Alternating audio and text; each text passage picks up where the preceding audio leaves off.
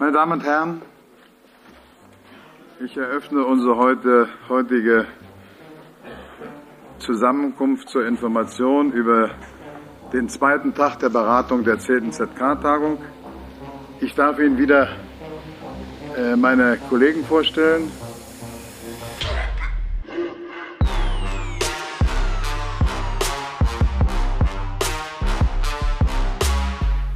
Sie ist bestimmt von einer sehr intensiven Erörterung, intensiven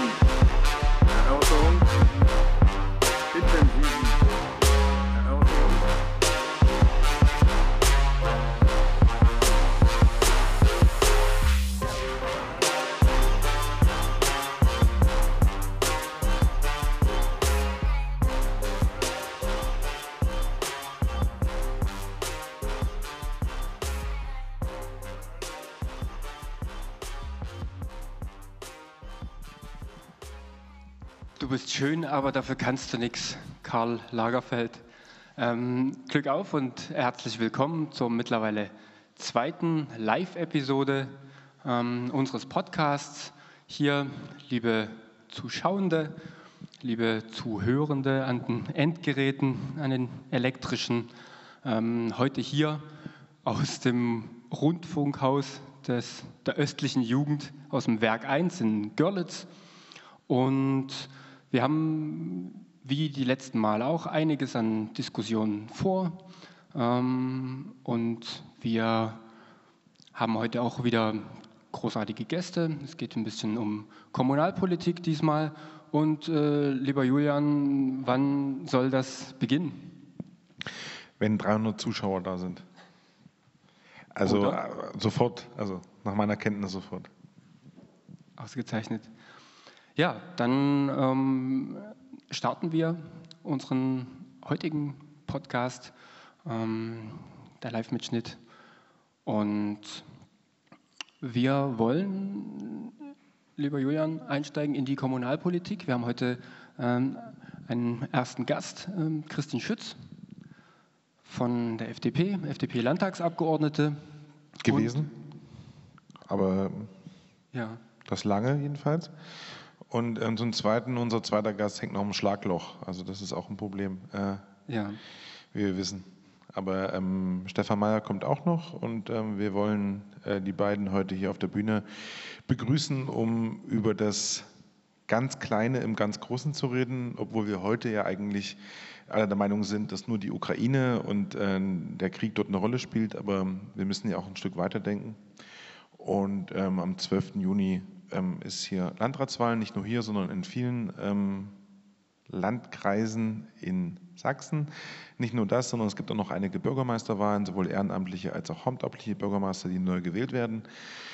Und ich glaube, dass das Thema deswegen so entscheidend ist, weil wir häufig die Kommunalpolitik unterschätzen. Ein Punkt. Der zweite Punkt ist, ähm, ich glaube, dass die Kommunalpolitik häufig in der Presse ist, wenn es um Versagen geht, wenn es äh, darum geht, dass irgendein Landrat mal wieder korrupt war. Hatten wir mal in Regensburg eine ganze Zeit, 2018. Und ab und an, wenn er mal eine Flasche Sekt in irgendeine Grube wirft. Aber Kommunalpolitik ist viel mehr und äh, wir sollten auch äh, lernen, dass wir ähm, von vielen Entscheidungen der Kommunalpolitik abhängig sind. Und ich glaube, die Corona-Pandemie hat gezeigt, dass wir ähm, puncto Gesundheitsamt, und da wird uns äh, unsere liebe Gästin, äh, die Christine, auch sicherlich ein paar Sachen noch zu sagen können, dass äh, sowas wie ein Gesundheitsamt tatsächlich auch Schicksale entscheiden kann, wenn es jetzt um die Impfpflicht geht, aber auch in vielerlei anderer Hinsicht ähm, wir über, diesen, über das Thema unbedingt reden müssen. Deswegen erstmal ein herzliches Willkommen von unserer Seite. Und es wäre vielleicht schön, wenn du 8 bis 52 Worte zu dir sagst. Ähm, dann hallo an die Gastgeber, hallo an die Runde. Ich freue mich, heute hier sein äh, zu dürfen. Wie gesagt, der Name ist schon genannt worden.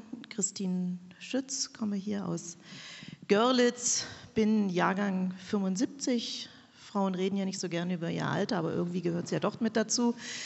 Ähm, bin 1997 mit meinem Studium fertig geworden, ähm, bin Diplom-Verwaltungswirtin FH und bin hier in Görlitz als ähm, Sachgebietsleiterin in dem Jugendamt eingestiegen und habe also tatsächlich, ich habe es gerade den beiden heute schon erzählt, äh, als ganz junge Frau sozusagen äh, die letzte Kita hier leider mit schließen müssen und hatte aber dann aber doch das große Glück, 2010, 11 auch den ersten Neubau einer Kindertageseinrichtung hier in Görlitz wieder mit zu eröffnen. Und das sind natürlich einfach Erfahrungen, die man mitgenommen hat, die einen letzten Endes auch prägen. Und auch als ich hier angefangen habe, war eben in Görlitz ja noch die EU-Außengrenze. Und trotzdem hatten wir schon die deutsch-polnische Kindertageseinrichtung, das heißt eine ähm, Möglichkeit der Finanzierung vor allem in erster Linie immer. Es liegt immer nicht an den Menschen, sondern in der Regel meistens an der Finanzierung, dass wir zwölf polnische Kinder hier betreuen konnten und genauso zwölf äh, deutsche Kinder auf polnischer Seite, sodass wir also hier diesen Austausch von Anfang an miterlebt und mitgestaltet haben.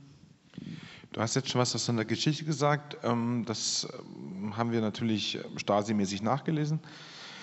Aber ähm, nichtsdestotrotz ist es äh, gute Tradition, dass wir nochmal ähm, kurz zurückspulen und eine Sache äh, gerne einführen wollen. Ähm, in unserem Podcast ist es immer so, es geht um Privates, was nichts mit dem Thema zu tun hat. Ähm, deswegen ähm, wollen wir dich vielleicht mal fragen, was hast du heute oder die letzten Tage erlebt, was dich privat in irgendeiner Art und Weise bewegt oder geprägt hat? Das ist immer, immer so gerne, Politiker nehmen, hören ja gerne dann die Fragen und erzählen dann doch das, was sie, was sie erzählen wollen. Nein, was mich äh, in den letzten äh, Tagen geprägt hat, ist natürlich die aktuelle äh, Situation. Das haben wir nun mal hier in Görlitz.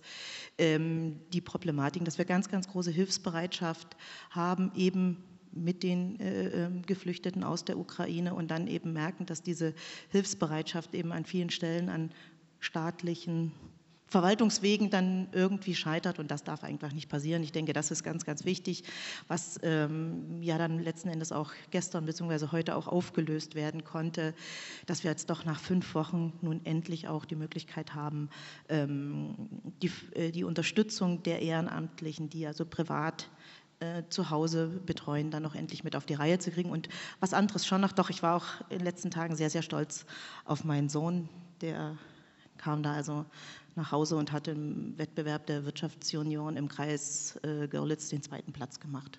Muss ich ehrlich sagen, ist dann auch so als Mutti, wo man dann ehrlich sagen darf, mit einem 15-Jährigen, mit einem fast 15-Jährigen zu Hause passt.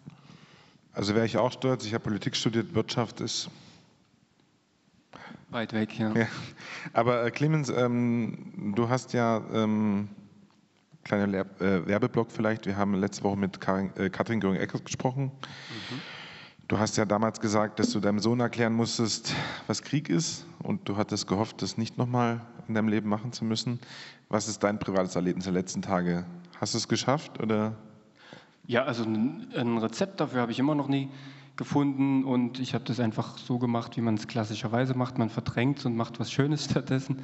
Und ähm, wir waren tatsächlich, weil sich das mein Sohn gewünscht hat, mal im Zoo gewesen. Ich war das erste Mal seit meiner eigenen Kindheit mal wieder im Zoo gewesen. Erst habe ich gedacht, naja, wenn ich irgendwie 20 Euro für Tierquälerei ausgeben will, dann bestelle ich lieber einen Eimer bei KFC, aber es hat sich gelohnt tatsächlich.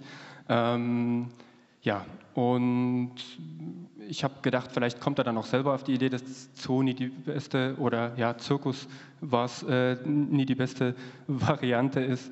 Ähm, aber das ging natürlich nach hinten los mit äh, meinem Ermutigungserziehungsstil. Ähm, habe ich letztendlich dann die Aussage bekommen, oh, die Aussage bekommen, dass ähm, er jetzt auch gerne in den Zirkus möchte und ähm, ich dann sagen musste, ja, was immer du äh, werden willst, also du willst quasi die nächste Zeit kein Geld verdienen und in einem LKW-Anhänger leben, das ist ja eine hervorragende Zukunftsperspektive. Auch das, äh, ja, also ich dachte, du wohnst in Boxberg im LKW-Anhänger. Ja, die meisten tun das ja. Manche haben feste Behausungen. Ähm, und ansonsten würde ich gerne auch noch mal was Teilprivates äh, loswerden. Du hattest äh, Geburtstag gehabt, auch da noch mal einen herzlichen Glückwunsch äh, ja, an dieser schön. Stelle. Danke. Und vielleicht äh, würde ich da in der Stelle gerne mal äh, mit einem Mythos kurz aufräumen, dass äh, in der öffentlichen Wahrnehmung so ist, dass ähm, wir den Podcast meistens zu gleichen Teilen machen. Ähm, das ist nicht so. Also die Wahrheit ist eigentlich, ähm, ich komme an, setze mich hin und äh, Julian organisiert eigentlich alles. Und du, du, bist der Transporter, das ist mir ganz wichtig. Ja, ich, ich bin auch dabei meistens. Ja. Und ja, an dieser Stelle anlässlich deines Geburtstags auch nochmal herzlichen Dank, dass du das die äh, ganze Zeit gemacht hast. Und jetzt darfst du auch noch was Privates erzählen. Vielleicht hattest du ja Geburtstag oder so. Ähm, ich habe an meinem Geburtstag eine Hochzeitsrede gehalten. Äh, nicht meine eigene, sondern ich mache das ja ab und an mal nebenberuflich, Hochzeitsreden zu halten. Und ähm, war tief begeistert davon, dass es Whiskysteine gibt. Ja, habe ich selber. Ja, das, das ich mache noch die, mit diesen ollen Eiswürfeln rum und ähm, habe dann das Paar als ähm, emotionalen Stein bezeichnet. Habe dann gedacht, das kommt nicht so gut an, aber ich habe das dann erklärt und ich muss sagen, ich bin tief begeistert, dass das also so gut angekommen ist. Das war so mein Samstag. Also danach habe ich noch vielleicht ein, zwei Schluck getrunken, aber das war okay. Ja. Und äh, deswegen habe ich auch hier das ähm, gelbe Gedächtnissakko an. Das habe ich nicht zur Hochzeit an. Natürlich ein richtiger Anzug, aber ich dachte, das ist vielleicht ganz nett ähm, das nochmal hier zu wiederholen. Und da bin ich eigentlich schon beim ersten Thema, Christine. Steine, Schlaglöcher, Bushaltestellen, Papierkörbe, Kindertagesstätten, Gesundheitsamt, ähm, auch ganz viele Sachen, die die Menschen gar nicht so wissen. Ne? Also Kläranlage, gut, das können Sie vielleicht noch vorstellen, da riecht es irgendwie ein bisschen komisch. ähm, aber auch zum Teil zum Beispiel Wind, Räder, kommt drauf an, also natürlich vom Land, schräg vom Bund, ähm, zwar angeordnet, aber trotzdem irgendwo auch im Land durchgesetzt. Was ist eigentlich Kommunalpolitik? Also was ist das überhaupt und wie können wir uns das vorstellen? Mm, ja, wenn man einfach das Grundverständnis hat, Bund, Land, Gemeinde. Nichts anderes kennt eigentlich unser, unser Grundgesetz, weil er sagt, genau vor Ort soll eigentlich ähm, gestaltet werden, Regelungen getroffen werden, das Miteinander organisiert werden. Es ist einfach nun mal die kleinste Einheit in der kommunalen Familie, wenn man es ähm, so bezeichnen äh, möchte. Und da wird eigentlich Daseinsvorsorge abgesichert. Du hast jetzt gerade die ganzen Aufgaben äh, mitgenannt, also alles, alle, was, alle alles, übrigens, alles was für uns selbstverständlich alles. ist. Ne? ähm, äh, was da kommt. Und äh, da sind es eben viele, viele Dinge, die einfach äh, ja, gesetzlich vorgegeben sind, die man auch gerne als Gemeinde selbst gestalten würde. Dann hat man natürlich immer noch die Maßgabe dessen, dass dann Rechtsaufsichten sind. Also da sind wir dann beim Landkreis oder eben dann auch beim Land oder eben andersrum, der Bund macht die Gesetze unten müssen sie umgesetzt werden. Das ist dann immer die große Herausforderung an der, an der Stelle. Aber wie gesagt, ich kann es immer nur wieder sagen, hier wird, ein, wird gestaltet, hier wird äh, gemacht, auch wenn man das immer gar nicht so äh, sieht. Wie gesagt, Kinderta von Kindertageseinrichtungen angefangen, hast du gesagt, aber letztendlich auch die Gesundheitsämter oder eben die Müllabfuhr. Ja, genau diese Dinge, die uns tagtäglich äh, ja, unser Leben so möglich machen, wie wir es eigentlich kennen. Ähm, Clemens, da habe ich direkt eine fachliche Frage. Du als Halbrusse mittlerweile, also du Angeheiratet, ja. wirst ja bald, äh, dürftest du jetzt hier zur Kommunalwahl wählen? Jetzt ist natürlich eine kleine Quizfrage. Du hast ja nur einen Bachelorabschluss, deswegen muss ich dich das fragen. Ja, ich mache das einfach. wie Giovanni Di Lorenzo, der hat ja auch ja. doppelt gewählt in der, genau. in der Botschaft. Ich, ich wähle dort mal, ich wähle hier mal. Wenn ich im Urlaub bin, wähle ich dort auch noch mal. Also ähm, wie es halt ja, halt passt. Ein Sonntag. ganz klares Ja, ich mache das. Ähm, wusstest du, dass du es weißt, ist mir ähm, sicherlich gewahrt, Kommunalwahlen sind wir unter 50 Prozent. Das Wahlbeteiligung, wir sind bei, mh, mm, beim Landrat, das kommt immer auf die Gemeinde an. Also deutschlandweit ist es so im Schnitt so 7, 48 Prozent. Ähm, bei Bundestagswahlen hat man mal 88, das ist schon lange her. Jetzt sind wir so bei stabilen 70 Prozent. Ähm, Warum ist Kommune so unsexy? Christine, was denkst du? Sicherlich, weil dort die Entscheidungen nun mal so hautnah sind und mich auch immer persönlich betreffen. Und die finde ich halt gut oder die finde ich halt blöd. Das ist äh, einfach dieses und dadurch fällt mir eben auch viele Entscheidungen ähm, leichter. Andererseits ist mir mitunter aber auch gar nicht bewusst, dass es ja genau um diesen Fußweg geht, um die Frage, bleibt der Tierpark jetzt so erhalten oder so, dass das tatsächlich eben wie hier in der Stadt Görlitz oder in der Stadt Zittau oder eben auch äh, in Bischofswerda ähnliches, ähm, tatsächlich wirklich eine kommunale Aufgabe ist, eine kommunale freiwillige Aufgabe ist, die mich wo ich tatsächlich eben über meine Wahl für den Gemeinderat oder für den Bürgermeister letzten Endes darüber mitentscheide. Und ähm, für, auch für mich hat es erschrocken, dass zum Beispiel auch ähm, 2019 selbst bei der Oberbürgermeisterwahl in Görlitz nur 58 Prozent Wahlbeteiligung war. Also wie gesagt, eigentlich ja etwas, was durch die Medien ging, was ähm, angestachelt hat, wo ja auch wirklich ähm, Themen angesprochen wurden, Personen äh, sich zur Wahl gestellt haben, wo ich ja einfach eine Meinung dazu haben muss und dann eben unverständlich, dass wir nur die 60 Prozent, also hier diese Mobilisierung zu schaffen, muss aber natürlich vorher, ähm, oder wie gesagt, ich kann immer den Einzelnen fragen, warum bist du nicht hingegangen, ich hatte keine Zeit, wusste auch gar nicht, wen ich da wählen soll und die machen ja eh, was sie wollen. Also das sind ja so, die kennt ihr, kennt ihr mit Sicherheit genau so, diese Aussagen. Und das zu schaffen, dem Einzelnen wirklich das klar zu machen, dass seine Stimme eben die entscheidende sein muss. Und leider ist nun mal Adenauer schon so lange her, der dann eben doch mit seiner eigenen Stimme eben Bundeskanzler wurde. Es gibt also, auch später noch andere Geschichten. Also zum Beispiel in Schleswig-Holstein damals Heide Simonis, niemals, nie, niemand wusste, warum, wahrscheinlich war es Ralf Stegner, diese kleine Ne? Also ähm, er behauptet, er wäre es nicht gewesen, aber ich glaube es bis heute. Aber ähm, du hast natürlich recht, aber trotzdem hat es natürlich auch einen Einfluss zum Beispiel auf die große Weltpolitik. Zum Beispiel aktuell ist es ja so, wir möchten, wir nehmen und möchten Flüchtlinge aufnehmen. Du hast darüber gesprochen, dass wir eine große Solidarität zeigen, die mich persönlich zum Teil auch überrascht hat, wenn ich ehrlich bin, wenn ich das so gesehen habe, was sonst so ab und an in den, in den Gefilden hier äh, passiert ist.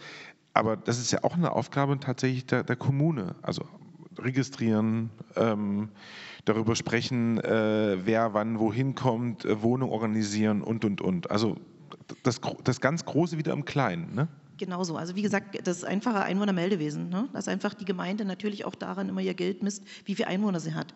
Und deswegen ist es eben jetzt dieser erste Anlaufpunkt an sich in den, in den Gemeinden, in den einzelnen äh, Verwaltungen, dort wirklich Einwohnermeldeamt. Und dann war es eben sehr, sehr unverständlich, dass dann wieder Aufgaben, die der Kreis hat, eben auch nicht in der Lage war, in, in dem Augenblick eben auch mal zu splitten. Das heißt nicht die Aufgabe abzugeben, oder aber zumindest zu sagen, ich stelle das Computerprogramm mit zur, zur, Verfügung. Es kann die Registrierung in den Gemeinden genau jetzt schon mal so laufen. Es läuft dann eben zwischen 22 und 23 Uhr das Update, sodass eben die Daten tatsächlich auch wieder zentral äh, gefangen, äh, ähm, tatsächlich zentral wieder aufgenommen werden können, um eben den eigentlichen Ablauf äh, dann sicherzustellen. Also genau diese Dinge, die äh, in, der, in, in, den Gemeinden laufen, dann auch da mitzunehmen. Also von der großen Weltpolitik zum Hundecode, zurück zu den Flüchtlingen, zurück zum Parkschein. Ähm, Herr Kiesling, Sie waren ja nun, ähm, Gemeinde Boxberg gehört ja ein Stück weit auch dazu. Zu? So ein bisschen, Landkreis? So ein bisschen, oder? Ja, gehört schon dazu. Ja. Genau. Also, äh, vielleicht nochmal ein Satz von dir, Christine, dazu? Ja, also abundante Gemeinde, ja, jetzt leider nicht mehr. Sagt Ihnen was, Boxberg? Abundant? Eine abundante Gemeinde, ne? Eine Gemeinde, die einfach ähm, überdurchschnittlich Einnahmen hat, eben aus, dem, aus der äh, Gewerbe- ja. bzw. aus der Grundsteuer heraus. Dann wird sie abundant genannt und ist damit im Finanzausgleichsgesetz wieder verpflichtet, wieder an die Gemeinschaft mit abzugeben, der kommunalen Familie. Ja. Also wieder zur Kasse gebeten. Ja. Einfach von dem Mehr eines Einzelnen, wofür in dem Sinne als Gemeinde eben Möglichkeiten hat, dort etwas an die, an die, an die anderen mit abzugeben. Ja.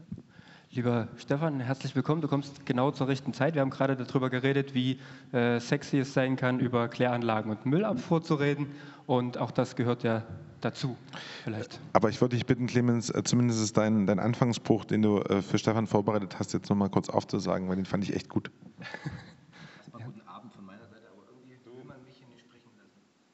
Drück mal. Doch, jetzt. Guten Abend. Ähm, also du siehst die, das Publikum hinten, also es gibt noch so eine, ne, so eine untere Schicht. Ich, ich sehe sie. 200, 300 Leute, die dann unten sitzen, das ist ganz normal bei uns. Ne? Aber ähm, ich würde gerne nochmal, Clemens, dich bitten, das nochmal zu wiederholen oder nochmal öffentlich zu sagen. Ja, also ähm, der Volksmund sagt ja, wenn Weihnachten ist, wenn Weihnachten ist, dann kommt zu uns der heilige Christdemokrat, also lieber Stefan Mayer von der CDU. Herzlich willkommen in der Runde. Vielen Dank und verzeihen Sie oder verzeiht ihr, dass ich zu spät komme. Das war aber von vornherein klar, dass es ja. sportlich ist, äh, von Schleife hier nach Görlitz innerhalb einer Stunde zu kommen. Und ich komme gerade vom Männerwerk der evangelischen Kirche, wusste auch nicht, dass es sowas gibt, aber das war ein spannender Austausch zum Strukturwandel. Wir haben dich schon entschuldigt, weil viele Schlaglöcher und, und, Feldwege und so, die du überqueren musstest. Also, also es war ja fast so ein, so ein Road, Road, Adventure, so eine Geschichte. Ne? Wir haben, ähm, du hast einiges verpasst, aber gar nicht so, so, so, ganz schlimm viel, um ins Thema direkt mit einzusteigen. Ähm, das ist zumindest, glaube ich, die Meinung von uns dreien. Ich hoffe, du bist damit. Sieht das die Christine okay. genauso? Ja, ich, ich denke. Ähm, wir haben natürlich über das äh, ganz Kleine im ganz Großen geredet. Also wir haben viel über Kommunalpolitik schon angefangen zu reden. Ähm, Christine hat auch einige Sachen gesagt, die wichtig sind bezüglich auch dessen, was Kommunalpolitik kann, was es unter Umständen auch nicht kann. Auch nochmal ein Thema, was wir gleich nochmal vielleicht anreißen möchten. Ähm, was uns ganz wichtig ist, ist quasi klarzustellen, warum Kommunalpolitik, da haben wir auch schon kurz gesprochen, so unsexy ist. Und ähm, ich glaube, die Frage an dich ist auch sehr interessant. Wir haben über Wahlbeteiligung gesprochen, wir haben darüber gesprochen, inwieweit die Menschen überhaupt wissen, was Kommunalpolitik kann und was es macht. Und vielleicht erstmal die erste Frage an dich zum Einstieg. Warum glaubst du, sind die Menschen dort so scheu oder vielleicht auch so ich möchte jetzt nicht unwissend sagen, aber vielleicht haben sie auch gar keine richtige Peilung, was ab und an funktioniert. Also was denkst du, warum ist Kommunalpolitik so so, so, so schlecht bekannt, außer es geht um irgendwelche Skandale und um irgendwelche Krisen, über die wir gesprochen haben? Ich würde gar nicht sagen, dass es schlecht bekannt ist, äh, sondern es ist halt auch vor allem viel, viel intensive Arbeit und äh, sehr viel Detailarbeit zu Themen, die jetzt unseren Alltag bestimmen und die eben halt nicht so sexy sind, ne, wenn es dann darum geht, äh, das sogenannte Daseinsvorsorge zu klären. Also das Basale, das, was wir alle jeden Tag brauchen, das sind halt nicht diese großen innovativen äh, Ansätze und, und die, die, große Weltpolitik, wo man dann auch schnell mal äh, auch in Unkenntnis der Details mitreden kann oder denkt mitreden zu können. In der Kommunalpolitik muss man halt wirklich dann ins Detail reingehen und das macht es dann so schwer und deswegen gibt es da auch nur wenige Leute, die das äh, noch dazu im Ehrenamt ja oftmals als Gemeinderäte oder Stadträte machen wollen oder Kreisräte ist ja letzten Endes auch ein Ehrenamt und deswegen glaube ich, äh, der, der, der, Inhalt ist das, das Schwierige, aber dass es jetzt gar niemanden interessiert, das würde ich auch nicht sagen. Ähm, die Frage richtet euch an, äh, also an euch beide. Ähm, eure Kollegin Ostritz zum Beispiel wurde gar nicht lange her in einer sehr, sehr gelungene Reportage, als es um Kommunalpolitik geht, erwähnt. Ähm, sie wurde erwähnt, dass sie angefeindet wird, sie wird bedroht. Äh, wir kennen ja die Geschichten. Also es hat ja dann irgendwann auch bis zum und Umständen bis zum Mord von Walter Lübcke geführt. Die Frage an euch beide und vielleicht eine statistische Zahl für, das, für die 300 Leute, die da sind, äh, vorangestellt. 60 Prozent der Menschen lehnt die politische Kaste komplett ab. Also ähm, das ist etwas, was wir wissen. Ähm, Sie, ihr seid im Prinzip, um jetzt mal ganz ehrlich miteinander zu sprechen, so auf der Stufe eines Gebrauchtwagenverkäufers. Auf der anderen Seite wiederum sagen 60 Prozent der Menschen, also man könnte fast sagen, die gleichen Menschen sagen dann, aber mein Mensch vor Ort, mit dem ich kommuniziere, der mein Abgeordneter ist, Umständen der Landtagsabgeordnete oder der, der, Bürgermeister, mit dem bin ich safe, den finde ich gut, bei dem ich, bin ich zufrieden. Äh, Christine, wie hast du das wahrgenommen? Erstmal vielleicht der Kommunalpolitik, aber du warst ja auch Landtagsabgeordnete. Wie, wie ist es dir damit ergangen? Ähm, wie es mir damit ergangen ist, naja, wie gesagt, man bekommt, wenn man ähm, länger dabei ist, und bei mir war es ja nun tatsächlich so, dass ich es eben einerseits ähm, aus der Verwaltung heraus, also tatsächlich mit Entscheidungen äh, vor Ort einfach äh, Menschen erlebt habe, das hat mich ja überhaupt erst mal dazu bewogen, zu sagen, ähm, hier klappt was nicht, hier funktioniert was nicht, ich will in die Politik, ich will hier was ändern das war eigentlich ja dieser, genau dieser, dieser Punkt, wo ich eben dann gemerkt habe, ähm, nur mit Wollen ist es halt nicht, sondern du musst tatsächlich in, der, in die Politik, in den Gesetzen was ändern, damit sich eben diese Möglichkeiten, die du gerne äh, vor Ort äh, anders machen möchtest, eben auch ermöglicht werden. Und von daher war eigentlich, äh, wie gesagt, man bekommt viel Sympathie, aber man kommt, bekommt natürlich auch die Schmährufe und das muss ich nun äh, als FDP-Frau Mitglied, Abgeordnete, wie auch immer, ähm, das, was wir 2000, ab 2011, 12 erlebt haben. Also von der, von der ähm, aus dem, aus, dem, aus dem ZDF heraus bis eben dann 13 oder 14 hier am Wahlstand. Ähm, das hätte schon oft auch den Tatbestand der Beleidigung und auch dem, des Verrufs äh, tatsächlich auch erfüllt. Also wie gesagt, ich habe alles erlebt, dass man eben sagt, Mensch, finden wir super klasse und genau so muss es gehen. Und mit dem Einzug damals 2004 in den, in den Landtag mit dem Motto Herz statt Harz, da waren wirklich, haben die Leute gesagt, ja genau, und jetzt brauchen wir neue Leute und die müssen das machen. Genauso eben bis, bis 2013, 14 eben mit dem Schmäh-Geschichten. Also von daher, ich bin da erprobt. Ich habe dann auch das breite Kreuz dazu. Von daher ähm, weiß ich, dass das also nach wie vor ein, ein schwieriges ähm, Feld ist und wie gesagt, da sind wir, glaube ich, alle, die sich aktiv äh, gestalten, müssen sich das bewusst sein. Und ich kann aber auch mittlerweile ähm, den verstehen, der eben auch sagt, er möchte das nicht mehr, er kann es nicht mehr, er kann es auch in Verantwortung seiner Familie ähm, nicht mehr tun. Umso mehr müssen wir ja in die Gesellschaft miteinander uns überlegen, wenn wir noch jemanden wollen, der das macht und der dort eben auch Entscheidungen trifft, dann eben auch uns miteinander unterzuhaken und zu sagen, bis zu einer Grenze kann ich meine Meinung sagen und ab einem bestimmten Punkt hört es einfach auf. Dann ist das nicht mehr Meinung, sondern ist das schon ja, staatsgefährdend. Stefan, du hast gesagt, gesprächsbereit. Das ist einer deiner äh, Mottos, die du auch mal angebracht hast in, in einigen auch äh, Social Media äh, Kampagnen oder in einigen Posts von dir. Wie erlebst du das, was Christine gerade beschrieben hat? Ich kann und muss das leider bestätigen, dass es so ist. Es ist so ein bisschen wie beim Fußball, dass das es natürlich immer einfacher ist, von außen äh, aufs Spielfeld äh, zu schauen und zu sagen, was die dort alles besser machen könnten und müssten und selber äh, nicht bereit zu sein, dann, sage ich mal, so zu trainieren, dass man selber auf dem Spielfeld steht und äh, Mitentscheidungen trifft oder die Tore schießt. Und das ist das, was mich auch ein Stück weit immer ärgert. Äh, wir leben in einer Demokratie, wo es jedem frei steht, die Dinge besser zu machen, Mehrheiten zu organisieren für sich und dann entsprechend das, was ich mir vorstelle, auch umzusetzen. Und da wird man aber ganz schnell auch äh, feststellen, dass das gar nicht viele Leute wollen, äh, weil es eben auch Arbeit ist, auch wenn mancher immer sagt, na, Politik ist ja keine Arbeit, das ist bloß bunte Bändchen durchschneiden.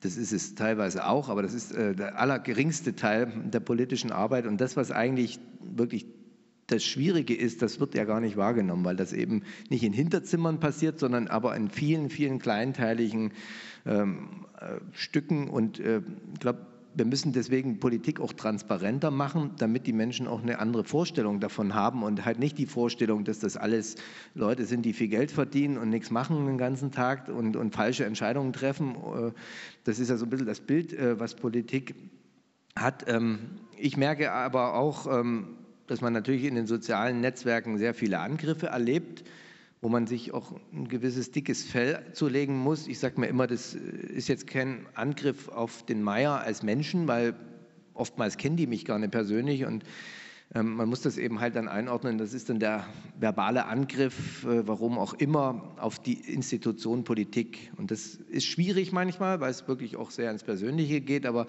dahingehend muss man für sich auch einen Weg finden.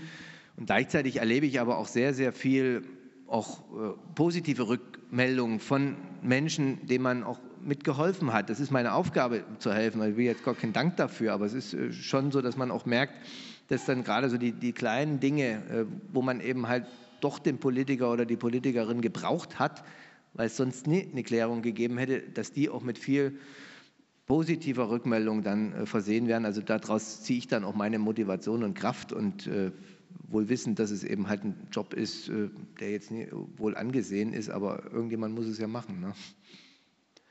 Äh, wir machen den Kram ja hier auch, um wieder Leute zu gewinnen für äh, politische Themen. Also, also, mit dir sehe ich da schwarz, muss ich sagen. naja, äh, du musst mich abholen, alles allererste. Ähm, und äh, wir haben jetzt aber auch gemerkt, dass besonders in neuen Bundesländern ist der Eindruck, wir haben wieder Leute verloren für politische Themen, für politische Interessen, die sich vielleicht eher im Autoritären wiederfinden als in irgendwelchen demokratischen Strukturen. Ähm, abgesehen davon, dass natürlich viel Arbeit unsexy ist, ist ähm, die hat vielleicht die Kommunalpolitik mehr Möglichkeiten oder mehr Potenziale, die Leute wieder für Demokratie, demokratische Prozesse zu bewegen, als es vielleicht die Landespolitik kann? Ihr habt beide landespolitische Erfahrung. Ja, sie ist auf jeden Fall nahbarer, weil man eben sein eine Bürgermeisterin, einen Bürgermeister kennt, weil man die Gemeinderäte in der Regel kennen sollte. Ähm, und demzufolge hat man da einen anderen Bezug als jetzt zu einem Landtagsabgeordneten oder gar Bundestagsabgeordneten oder Landrat. Ne? Also ich komme ja gerade aus Schleife, dieser Landkreis ist halt riesengroß. Und die Themen, die wir in Schleife da gerade besprochen haben, die mögen hier vielleicht in Görlitz äh, die wenigsten Menschen interessieren und umgekehrt ist es genauso. Also von daher, je, je größer die Gebietskulisse schon wird, desto schwieriger ist es, die Leute zu erreichen. Und deswegen ist es schon so, wenn man ein konkretes Thema hat, ähm, kann man in der Gemeinde doch mehr erreichen. Will man ein Beispiel bringen, Gemeinde Mittelherwigsdorf bei Zittau, die hatten jetzt das Thema, ähm, dass ihr Windpark dort äh, repowered werden sollte, also sprich größere, leistungsstärkere Anlagen dahinzustellen.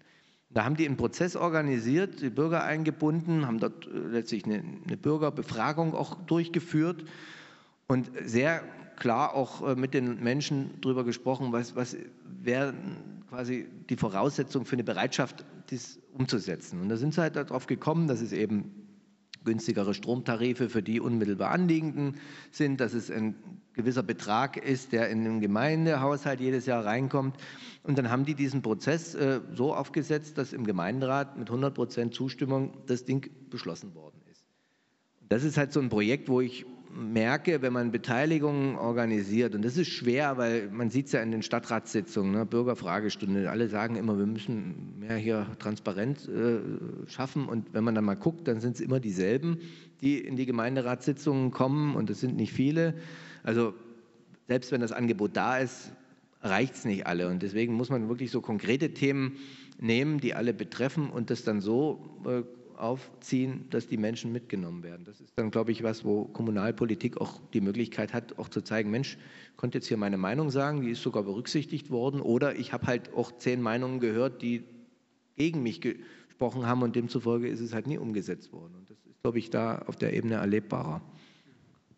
Und ich denke, da sind wir ja gerade jetzt bei dem Thema Beteiligung ja auch schon ein ganzes Stück weitergekommen. Das heißt, dass eben jetzt nicht nur Tagesordnungen veröffentlicht werden müssen, sondern letzten Endes auch die Beratungs- Vorlagen endlich, damit auch der Bürger, der Einzelne ähm, in der Gemeinde tatsächlich auch weiß, worüber soll denn in 14 Tagen beraten werden, worüber soll denn ähm, ein Beschluss gefasst werden. ich glaube, das hat jetzt lang, lang genug äh, gedauert. Nun ist es endlich auch gesetzlich verankert. Viele Gemeinden, Städte haben das jetzt auch ähm, wirklich umgesetzt, sodass man dort zumindest schon mal anfangen kann. Aber wir haben die Beteiligungsportale, die eingesetzt werden können. Also es hat an verschiedenen Stellen jetzt schon wunderbar ähm, geklappt. Äh, sicherlich ähm, für konkretere Themen, so wie es gerade ähm, Stefan angesprochen hat, ähm, wo jeder mit betroffen ist, wo jeder mit, äh, mit dem Thema auch was anfangen kann. Aber es geht mitunter eben auch um, um kleinere Dinge, die dann trotzdem eben die großen Auswirkungen haben, so wie wir es äh, vorhin oder zu Beginn schon mal mitbes mitbesprochen haben. Und ich glaube, da sind wir wirklich angehalten. Wir haben die sozialen Medien, jeder weiß irgendwie, Früher haben wir immer gesagt, die Wasserstandsmeldung von Mojadin. Ne? Heute weiß also auch so jeder, wem es irgendwie, wer gerade mit wem zusammen ist und wer in welchem Swimmingpool da in Miami gerade gesprungen ist. Aber über diese ganz elementaren Dinge vor Ort, genau dieses eben mit nach vorn zu bringen, ähm, Themen dort mit anzusprechen, über was jetzt eben entschieden werden soll und eben auch diese Prozesse nicht erst äh, nur dieses Vierteljahr hinter verschlossenen Türen, sondern frühzeitig mit zu beteiligen, dass das Thema aufkommt, dass wir darüber diskutieren, dass wir eben in einem halben Jahr darüber einen, eine Entscheidung in der, in der Gemeinde oder in der Stadt treffen wollen. Äh, ich glaube, das würde, wird, würde schon helfen, einfach dem Einzelnen auch zu sagen, okay, betrifft mich, rede ich mit. Eine andere Sache ist vielleicht mich, mir weniger interessant. Also da sind wir wirklich angehalten, diese ähm, Maßgabe der Beteiligung ehrlich zu führen und dann eben auch auszuhalten. Stefan, du möchtest was ergänzen? Ich will, will noch ergänzen, dass eben mittlerweile neben der Beteiligung auch das Thema Kommunikation noch eine viel größere Rolle spielt. Wir haben heute alle technischen Möglichkeiten, aber auch wahrscheinlich aufgrund dieser technischen Möglichkeiten und aufgrund von sozialen Netzwerken ist es umso wichtiger, auch Kommunikation über die Entscheidungen und die Prozesse auch als Arbeit zu verstehen und das auch wirklich professionell zu machen. Weil das merke ich immer wieder, dass es trotz dieser Informationsmöglichkeiten nicht gelingt, den Adressat auch zu erreichen. Und deswegen ist es auch äh, entscheidend, Transparenz äh, zu wahren, auch als Politiker das als Teil seines äh, Tages zu begreifen. Also ich mache wirklich viel oder versuche viel in den sozialen Netzwerken auch zu informieren, aber auch zu kommunizieren, weil ich dort auch was rausnehme. Da kriegt man ja auch ein Stimmungsbild äh, anhand von Kommentaren und so weiter. Und das wird, glaube ich, immer deutlicher, dass wir die Menschen auch äh, über die Kommunikation mitnehmen. Und das ist keine Einbahnstraße, sondern das muss auch ein Gegenstromprinzip werden. Aber glaubt ihr, dass die das Stimmungsbild bei den sozialen Netzwerken wirklich repräsentativ ist. Das wäre ja schlimm, wenn es so wäre. Nee, das ist es sicherlich nicht, aber es ist eben halt äh, tatsächlich auch durchaus ernst zu nehmen. Es ist ja jetzt nicht nur alles Müll, was da kommt, aber ähm, es ist, ist ein Stimmungsbild, was, was mir wiederum wichtig ist, was so die Themen angeht, äh, wo die Leute sich doch dann auch äußern, was sie gut und wichtig finden. Also ich habe gelernt, dass Müll ja auch zu Kommunalaufgaben gehört, von daher das stimmt, das ja. vielleicht doch nicht unwichtig. Nein, aber wir haben die Statistik ja. heute, heute, heute in der Zeitung geschrieben, also ich glaube, ähm, nur 8 Prozent der Bevölkerung hat noch nie im Internet äh, oder mit dem Internet Kontakt gehabt, wobei sich dort eben die 11 Prozent auf die äh, über 65-Jährigen bezieht. Und da das natürlich äh, von der Statistik her die größere Menge ist, sind 11 Prozent dann eben auch von der Masse her die dann das Endergebnis ausmachen. Das heißt, von den unter 50-Jährigen sind wir, glaube ich, noch bei, bei unter 0,1 Prozent. Also wie gesagt, das, genau das war, glaube ich, dieser Ansatzpunkt. Es ist ja nicht immer nur das Stimmungsbild abzuholen, sondern alleine, dass diese Information draußen ist. Also vom Stimmungsbild, von den Kommentaren her würde ich das auch nicht abhängig machen, weil... Äh, das sage ich einfach, nein, da, das, das, da gehe ich auf die Schwarmintelligenz derer, die da also ohne Kommentar sich schon ein Bild machen und dann ähm, sich dazu eben auch ihre Meinung still bilden. Ich glaube, das ist ja auch das große Problem, was wir im Augenblick haben, diese Art und Weise, ähm, ja, wie Politik gemacht wird nach dem Motto, wie Kindererziehung, wer am lautesten schreit, kriegt den Keks. Ähm, wissen wir, glaube ich, als Eltern, dass das der vollkommen falsche Weg ist, sondern dort geht es klar zu sagen, wer braucht den Keks. Also zum Ersten bin ich froh, einen von den unter 50-Jährigen begrüßen zu können, der kein Internet benutzt. Herr Kiesling, wie ist das so ohne Internet? Am besten ist klar. Dachte ich mir. Ich habe ähm, einen Nadeldrucker und dann habe ich die wichtigsten Kommentare niedergeschrieben. Ich habe dir einen Fax geschickt in der Veranstaltung heute zum Glück. Also Danke. schön, dass du da bist. Hat mich erreicht. ähm, ich meine, wir gehen darüber ein Stück weit hinweg, über diesen äh, Social Media. Ihr seid da auch sehr abgeklärt, ich merke das auch, aber ähm, vielleicht äh, möchte ich euch mit, mit einer Sache konfrontieren, den, der Post von dir, Stefan, von vor ein paar Tagen, der mm, Aufruhr gemacht hat, ein Post von auch dir, wo du ab und an auch natürlich siehst. Und dann möchte ich euch aber mal sagen, ähm, Herr Wippel spricht über irgendeinen, ähm, also der Landratskandidat, Herr Wippel spricht dann über irgendwas, was er spannend oder nicht spannend findet, was auch inhaltlich gar nicht so krass ausgeführt ist und 400 Leute haben es geteilt. Äh, geliked haben es über 1000 ähm, und ähm, ich habe in Vorbereitung der heutigen äh, Veranstaltung auch mal geschaut. Also ähm, er ist seit Anfang März, Mitte März ähm, als Landratskandidat ausgerufen worden. Ihr habt euch beide ähm, dementsprechend in verschiedenen Netzwerken dazu immer wieder geäußert. Er hat bis jetzt einen Post dazu gemacht, also von, von über 20 Posts, die er aktuell postet. Äh, macht euch das wütend, auch auf eine Art und Weise zu sehen. Ähm, und dann sind wir dann noch ein Stück weit bei deinem Thema, äh, was sogar von der Professorin abgenickt wurde. Bei deinem Studienabschluss finde ich das immer noch verrückt, dass das jemand gut findet. Also Critical Thinking. ausgedruckt, der Studienabschluss. Das hast du dir echt gut gemacht, ne?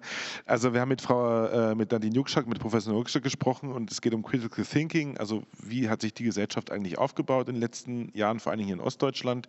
Jörg Heidig hat gerade ähm, ein Buch veröffentlicht, was sehr, sehr gelungen ist äh, mit dem Titel Gefühlter Krieg in Sachsen, Traumata und Co. kann ich nur empfehlen, deswegen, weil er viele dieser Punkte hier aufgreift. Aber seid ihr nicht wütend, wenn ihr sowas seht? Also auch ähm, wütend im Sinne von, ich reiße mir hier einen Arsch auf, auf Deutsch, und dann sehe ich so, dass jemand irgendwas, also fast schon blind postet. Ne? Also ist das nicht irgendwie auch für euch ein Stück weit enttäuschend? Ich macht mich weder wütend noch bin ich enttäuscht. Ich halte mich damit äh, offen gesagt gar nicht auf, ähm, weil ich Angebot unterbreiten möchte als Kandidat für diesen Landkreis und jetzt nicht gegen irgendjemanden. Und was dort ein anderer Kandidat macht, ist mir da erstmal zweitens. Ähm, was natürlich jetzt schon wichtig ist, äh, unser eins, da würde ich jetzt hier Christine mit einschließen, äh, hat dort deutlich mehr Mühe, den Menschen auch äh, die Themen, wichtig sind, äh, nahezubringen. Äh, bei den anderen reichen drei Buchstaben. Ähm, da wird eben halt nicht geguckt, was, was überhaupt gepostet wird. Also ich würde mal äh, behaupten, dass da wahrscheinlich von den 400, die das geteilt haben, die wenigsten überhaupt gelesen haben, um was es da geht, sondern es ist halt einfach, wird halt geteilt. Also dahingehend hat die Truppe durchaus auch, was soziale Netzwerke angeht, eine gewisse Fähigkeit, aber äh, das ist für mich jetzt nie die Zielgruppe, die ich erreichen möchte, weil die nie auf meinem Wertefundament stehen und deswegen halte ich mich da nicht drauf auf, sondern ich möchte das Angebot machen und am Ende müssen wir es im Landkreis selber entscheiden, äh, wer die Geschicke in die Hand nehmen soll. Das wird aber am Ende auch um Mehrheiten gehen und da sind die letzten Wahlen, trotzdem sie ziemlich dunkelblau ausgegangen sind, ja trotzdem so, dass die Mehrheit der Menschen eben nicht diese Kandidaten gewählt hat. Und das stimmt mich optimistisch. Und, und spätestens an dem Punkt wäre auch ein Landrat von dieser Partei dann äh, an einem Punkt, wo er sagt, ja, ich muss ja irgendwie Mehrheiten kriegen für meine Beschlussvorlagen und die wird er nicht, äh, aus der eigenen Partei heraus nur kriegen können. Also wie gesagt, ähm, wütend jetzt in dem Sinne gar nicht, sondern ähm, es bestätigt dann immer nur wieder ein, ein, Stimmungsbild, was wir nun mal haben. Eine gewisse Unzufriedenheit mit einzelnen, mit einzelnen Themen und äh, dem Glauben daran, dass eine einfache Lösung mir mein großes Problem dann irgendwie richten muss, richten wird. Und das ist, ähm, glaube ich, genau der Ansatz, diese große Unzufriedenheit der Einzelnen mit den mit Entscheidungen, die eben aktuell äh, aus der Regierung heraus getroffen worden sind, auch aus den letzten Jahren heraus getroffen sind. Weil eins muss man ja immer wieder sagen, also der Sachse ist ja an sich träge oder wie es der Rostocker sagt, die Wende wäre ja zehn Jahre eher gekommen, wenn die in Dresden da eher zu Potte gekommen wären. Also wirklich aus, diesen, aus dem Grunde heraus jetzt ähm, wirklich äh, zu schauen, ich, ich halte es für gefährlich, also ich sehe das, ich verfolge das, ähm, weil es eben so unbewertet geteilt wird, weil es dort einfach, also den dritten, den man dann irgendwie fragt, und hast du durchgelesen? Nee, es kommt halt von dem und den finde ich gut, den finde ich gut, äh, die Inhalte sich damit gar nicht auseinandersetzt. Also das macht es schwierig, das macht mich, wie gesagt, dann auch an der Stelle ähm, dort ranzugehen. Und umso mehr, umso wichtiger ist es, sie, sie ja eigentlich immer, immer zu stellen, sie immer auch mit ihren Aussagen zu konfrontieren äh, und dann das eben tatsächlich auch immer wieder selbst mit darzustellen. Das ist, das ist schwierig, man kommt dann immer schnell in so eine Rechtfertigungsrolle, Verteidigungsrolle, dort möchte ich nicht hin, gar keine Frage, aber eben dieses Angebot, was auch ich unterbreite mit meiner Kandidatur, eben zu sagen, Leute, es ist nun mal kompliziert geworden. Ich kann das gut, ich kann das schlecht finden, aber es ist so. Und dafür gibt es nun mal nicht diese einfache Lösung, die mir dort irgendwo äh, äh präsentiert wird, weil bitte lest immer noch Satz 2, 3 und 5 äh, äh, dazu. Ich wundere mich eben auch immer wieder, dass es genau äh, die Leute dann eben dunkelblau wählen und dann gar nicht wissen, dass eigentlich dort ein großer Teil der Sozialsysteme abgeschafft werden sollen. Und das ist äh, etwas, was mich unwahrscheinlich bewegt und was äh, mir dann eben auch immer wieder äh, die Motivation gibt, zu sagen, dort gegenzuhalten und eben mein Angebot zu unterbreiten. Da sind wir bei einem ganz konkreten Thema. Also es ist so, dass äh, zum Beispiel Herr Wippel öffentlich mehrfach 2019 noch bei der Oberbürgermeisterwahl behauptet hätte, er hätte die Möglichkeit, ähm, Polizei äh, zu verstärken als Oberbürgermeister. Das hat er so halb öffentlich gesagt. Bei einigen Demonstrationen klang das so und es klang immer so ein bisschen, wenn die Demonstrationen dann so abgeklungen sind, dass auch in privaten Gesprächen, die ich so ein Stück weit auch als Zuhörer mithören konnte, so nach dem Motto, ja, deine Kumpels von der Polizei kommen dann schon. Ich wusste nicht, ob die in den Jogginganzug kommen wollen oder, weil offiziell können sie es ja nicht. Ne? Also das wissen wir ja nun alle vier hier. Aber trotzdem ist es ja interessant, weil ähm, ihr beide kommt ja auch aus der Landespolitik. Ich meine, ihr habt mit der Bundespolizei nichts zu tun, aber mit der Landespolizei. Ähm, und da kommen wir ein Stück weit zu einem Minenfeld und zum Thema, was ich persönlich und oft auch mit Herrn Kiesling besprochen in, in Zwie, in, im Zwiegespräch total spannend finde, nämlich ähm, ist politische Bildung oder das, was auch ein Landrat oder Kommunalpolitik oder Landespolitik kann, ist das nicht auch ein, unglaubliches Minenfeld, weil Leute sowas dann auch tatsächlich glauben? Erstens und zweitens, was, also was folgert daraus? Also wie können wir politische Aufklärung machen? Wie können wir Leuten erklären, was der erzählt hat, ist einfach Quatsch. Ne? Also es stimmt einfach nicht. Aber ähm, kommt das an? Glaubt ihr, dass das möglich ist? Und was wären Möglichkeiten, um auch in dem Fall Erwachsenenbildung, in dem Fall ähm, politisch auch interessant für die Menschen zu machen, die ja oft auch glauben, ganz wichtig in den Echokammern, die oft auch glauben, sie wissen ja eigentlich alles. Ne? Also kennen ja alle Aufgaben, sie wissen, wie Politik funktioniert, sie können es eigentlich auch selber machen. Ähm, haben wir heute bei Lauterbach gesehen, da stand drunter, du Affe, hau ab. Ich bin ein besser Gesundheitsminister als du. Also wie glaubt ihr, könnte man der Geschichte, also dieser Bildungsgeschichte auch entgegnen?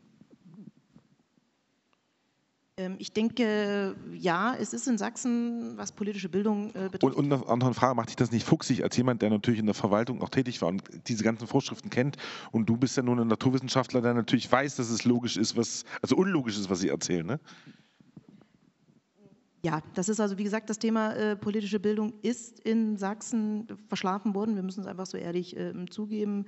Äh, es ist gerade in den 90er, 2000er ähm, Jahren, wo eigentlich vermeintlich alles lief, ähm, diese äh, Situation tatsächlich nicht entsprechend äh, ähm, gewürdigt wurden, eben im Bereich äh, politische Bildung sind einfach viele Versäumnisse gewesen, aber das kann man jetzt bedauern, ähnliches, sondern wieder anfangen. Und das weiß ich noch in den, das haben wir damals, glaube ich, sogar noch in der Koalition mit auf den Weg gebracht, politische Bildung wieder in die, in die Lehrpläne zeitiger zu beginnen. Das heißt, das Fach GRW, Gesellschaft, Recht, Wirtschaft, findet jetzt also nicht erst ab Klasse 9, sondern bereits vor zwei Jahren ab Klasse 7 statt. Mein Sohn war eben der Erste mit, der das jetzt eben schon ab Klasse 7 äh, näher gebracht wird, dass wir uns genau mit diesen äh, Themen auseinandersetzen. Schade ist eben dann, wenn eben auch ein Siebtklässler in Görlitz 2019 die ersten Wochen in der Schule dieses Fach hat, die Bürgermeisterwahlen sind durch und dann einfach in der Stunde sich eben meldet und sagt, ähm, reden wir darüber? Nein, dafür seid ihr zu jung. Das ist eben genau der Punkt, wo wir sagen, also hier reicht es eben nicht nur ähm, Lehrpläne und die Sensibilisierung aus Politik heraus wiederzugeben, sondern natürlich auch wieder die Lehrer mitzunehmen. Jetzt dieses Gesell diese gesellschaftliche Aufgabe äh, dort äh, zu gestalten. Ich denke, das ist äh, der wichtigste Punkt überall. Bildung ist nun mal die Grundlage ähm, für alles, aber sie muss eben auch erlebbar sein. Und das ist eigentlich äh, diese demokratischen Prozesse in den Bereichen, wo wir alle unterwegs sind, also Kinder, Jugendliche, Erwachsene, auch die Rentner in ihren Seniorenvertretungen, es erlebbar zu machen, um es dann tatsächlich äh, letzten Endes auch wieder mit, mit umsetzen zu können.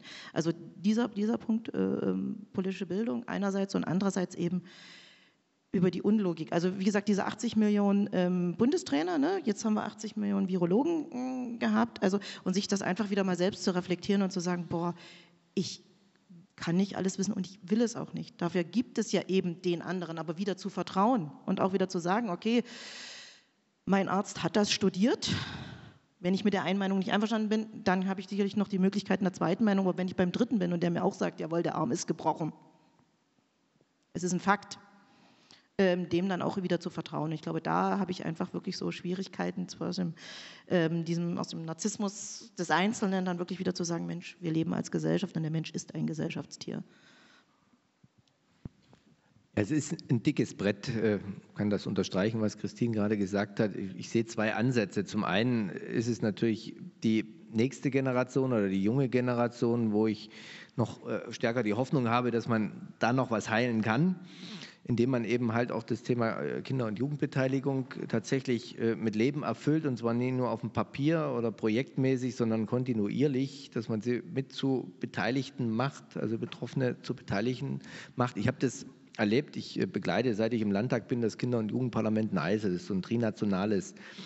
Und äh, habe dort gesehen, wie schnell diese Kinder erwachsen werden. Und die, die ticken heute auch noch anders als vielleicht andere äh, Jugendliche oder junge Menschen, weil sie eben halt in diesem Konstrukt dieses Jugendparlaments gemerkt haben, dass es eben schwierig ist, auf den Nenner zu kommen, Kompromisse zu bilden. Und, und die sind da ganz anders auch äh, auf die Gesellschaft eingestellt als andere. Also das ist für mich so ein, so ein Aha-Erlebnis gewesen, dass sowas Sinn macht, dass man sie auf Augenhöhe äh, abholt und begegnet und ernst nimmt und das trägt dann auch durch.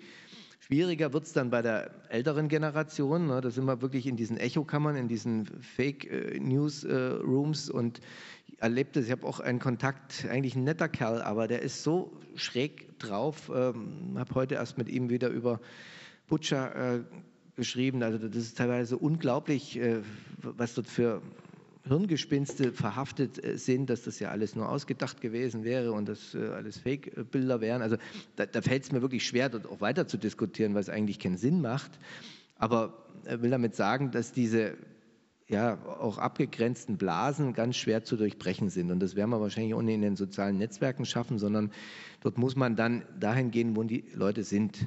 Ähm, das sind dann die Vereine, das sind äh, die Feuerwehren.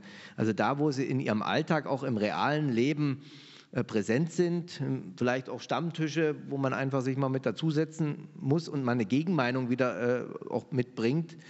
Also das ist wirklich eine ganz äh, schwierige Arbeit. Da sind wir wieder bei der Kommunalpolitik, weil das muss vor Ort auch mit identifiziert werden. Das ist in Görlitz sicherlich eine andere äh, Gruppe oder andere Formate, andere Orte, wo man hingehen muss, um solche Menschen zu erreichen, als das jetzt in einem Dorf wie Neißeauer ist oder so. Also das ist halt die Schwierigkeit und das müssen wir einfach tun, um dort auch über einen längeren Prozess, das ist nie bis übermorgen gemacht. Da muss man uns auch äh, klar werden. Das ist wirklich viel auch verschütt gegangen die letzten Jahre. Aber man braucht jetzt auch nicht zurückgucken und, und feststellen, dass das alles hätte anders laufen müssen. Es ist jetzt so, wie es ist. Und deswegen muss man sich der Situation stellen und dort hingehen, auch wo es weh tut.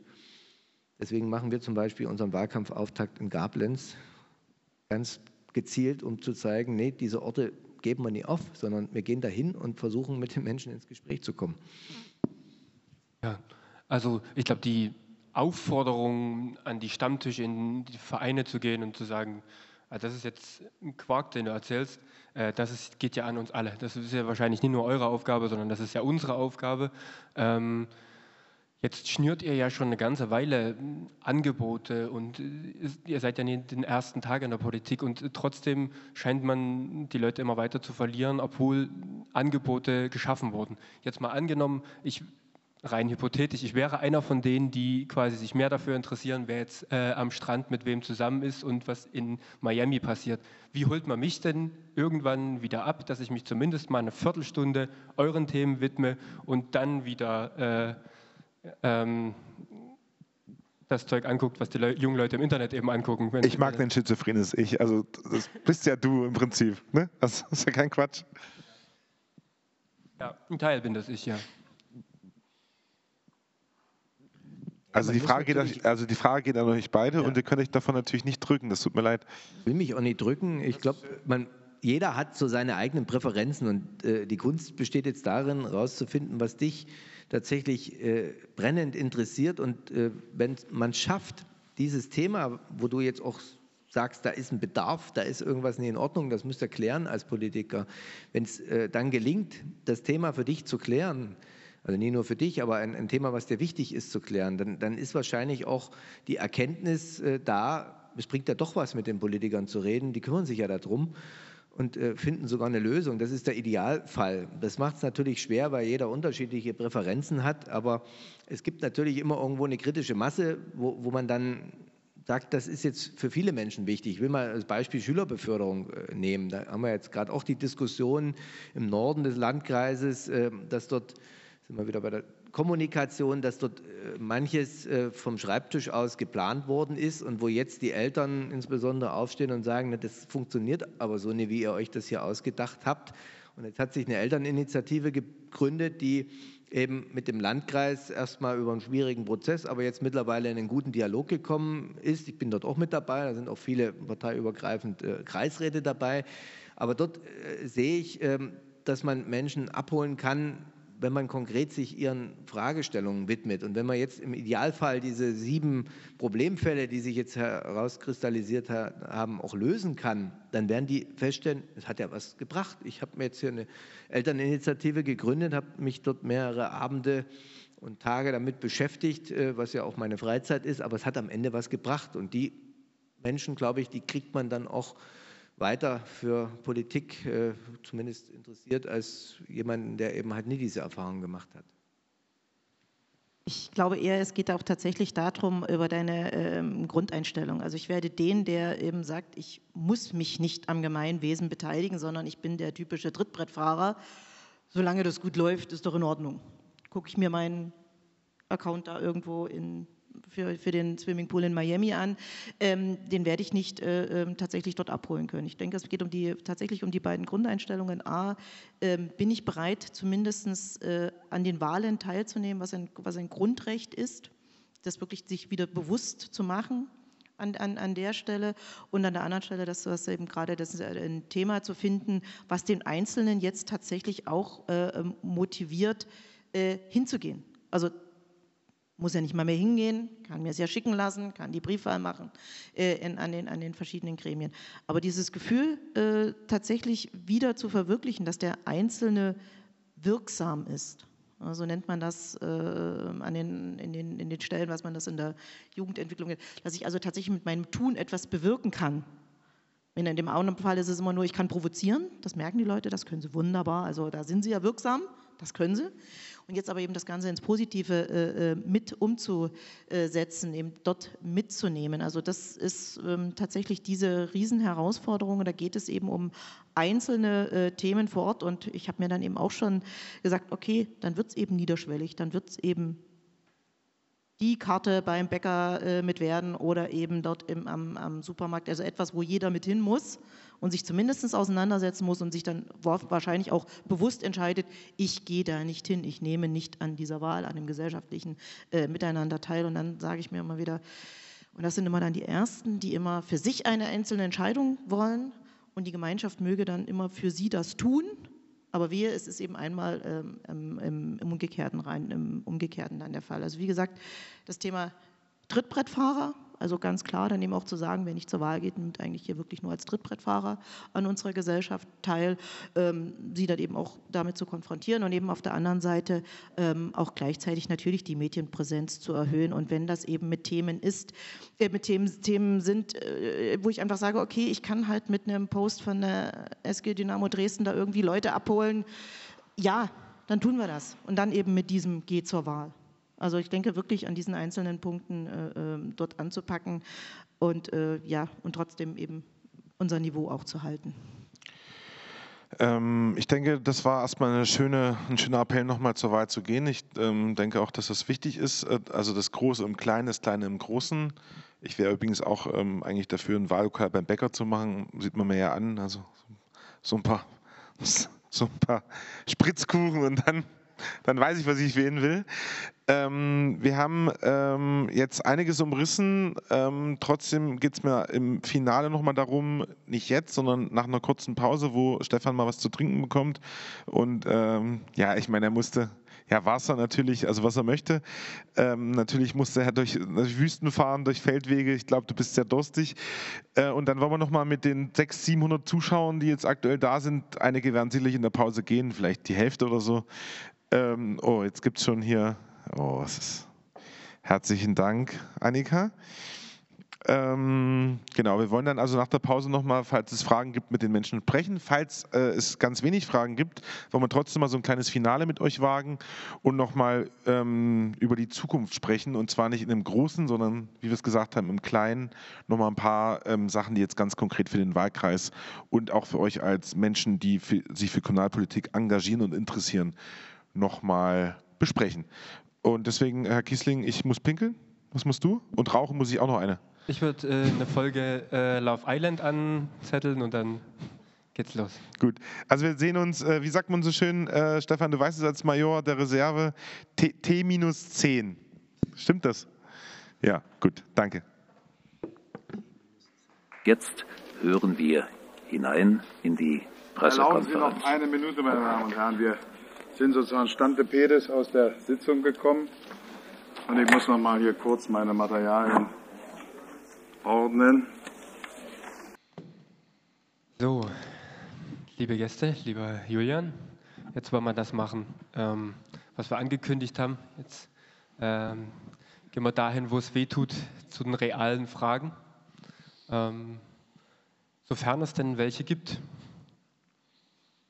Also wir haben auf jeden Fall welche, das haben wir gezeigt. Natürlich, aber falls es keine gibt, haben wir ja trotzdem noch eine Idee. Also jetzt die Möglichkeit, noch mal ganz kurz Fragen zu stellen von den 260.000 Zuschauern. Es wird immer mehr, stelle ich fest. Da hängst du immer mal eine Null noch dran. Hallo. Ja. ja äh, ich habe eine Frage. Ähm, wollen Sie sich bitte kurz vorstellen? Ja. Also, mein Name ist Franzi Stölzle. Ich bin Sozialwissenschaftlerin in der und für die Lausitz. Und ich arbeite ganz viel zum Thema Strukturwandel, Kohleausstieg, Energiewende und zum Thema Geschlechtergerechtigkeit in der Energiewende. Und jetzt habe ich die Worte einfach mal so reingehauen und würde gerne mal wissen, wie da so Ihre Aufgabenverteilung und ähm, Vorstellungen für die Zukunft sind. Vor allem um das Thema Geschlechtergerechtigkeit damit einzubeziehen, aber auch um die ähm, derzeitigen Problematiken mit der Verteilungsgerechtigkeit von den Fördermitteln und so weiter nochmal aufzunehmen und darüber mal zu sprechen. Ich fange mal damit an. Das, ist, äh, also das Thema Strukturwandel ist ein Thema, was, was mich jeden Tag mittlerweile wirklich äh, begleitet. Äh, ich bin gestern in Weißwasser gewesen zum Revierstammtisch.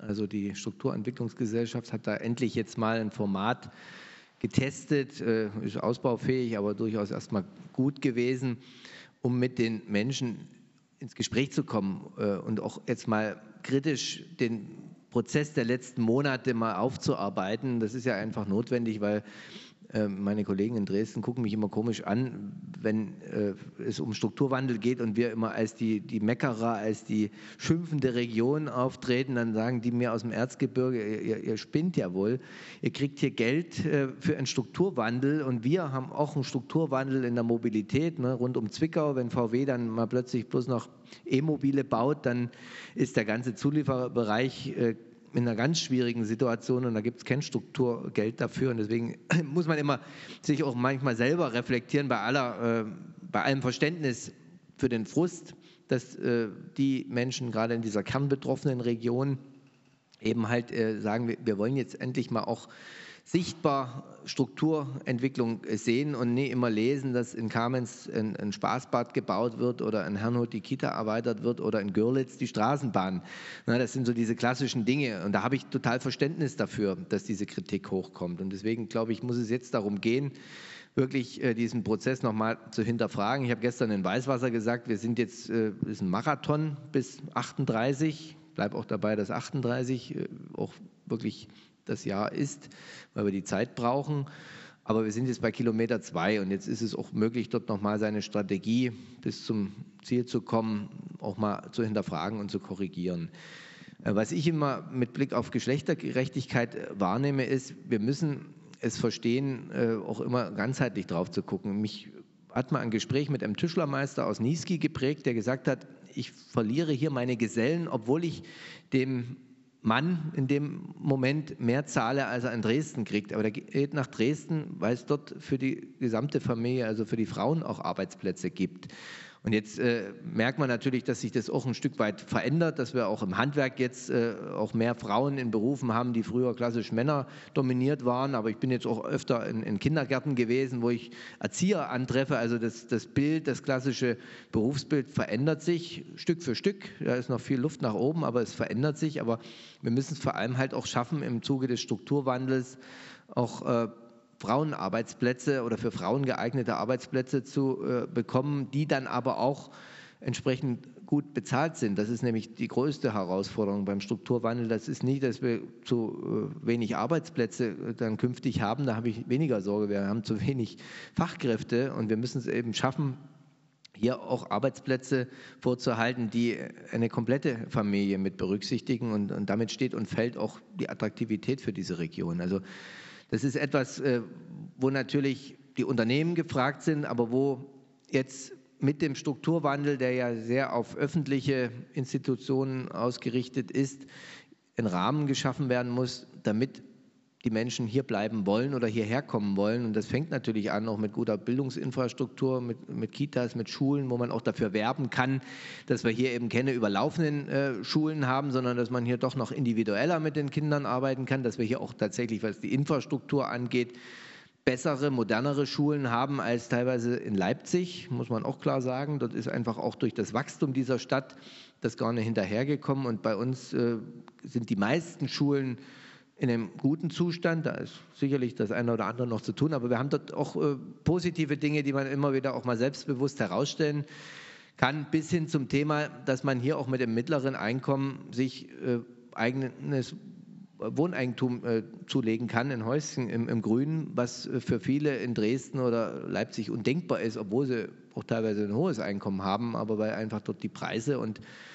der Wohnungsmarkt äh, viel umkämpfter äh, sind. Und deswegen glaube ich, ist es wichtig, jetzt diesen Strukturwandel nicht immer nur schlecht zu reden, sondern auch zu sagen, und das ist für mich auch eine hohe Motivation, als Landrat zu kandidieren, dass man damit gestalten kann. Der Kreis hat riesengroße Herausforderungen die werden sich jetzt nicht von heute auf morgen verändern. Aber mit dem Strukturwandel kriegen wir jetzt on top was in die Hand, wo wir klugerweise was daraus machen sollten. Und das, äh, glaube ich, äh, ist auch wichtig, den Menschen zu sagen, seid selbstbewusst, es ist hier nicht alles nach der Wende schiefgelaufen, sondern es ist ganz viel auch gelungen. Und daran können wir jetzt anknüpfen und haben auch noch äh, mehr Gestaltungsmöglichkeiten, als das vergleichbare andere Regionen in Deutschland haben.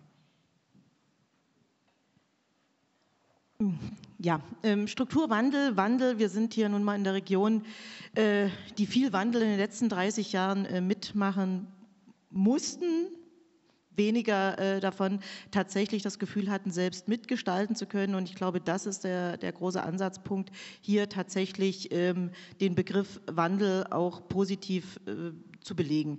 Wie gesagt, 2038 ähm, ist äh, genannt worden. Das sind Riesenherausforderungen, weil es eben nicht nur um äh, ähm, den Standort, um, die, um das Kraftwerk geht, sondern eben um den gesamten ähm, Zuliefererbereich, Dienstleistungsbereich, alle Bereiche, die damit äh, in enger Verbindung stehen. Deswegen eben tatsächlich auch zu sagen, Landkreis Görlitz muss Energiestandort bleiben.